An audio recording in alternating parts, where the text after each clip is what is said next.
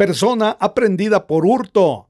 En el cantón Biorno del municipio de Nevag, pobladores aprendieron al señor Francisco López Raimundo, de 18 años. Fue sorprendido bajo efectos de licor o algún estupefaciente cuando sustraía del interior del vehículo tipo camioneta una carátula de radio, una memoria USB y un retrovisor interior, por lo que procedieron a su inmediata aprehensión y fue entregado a efectivos policiales.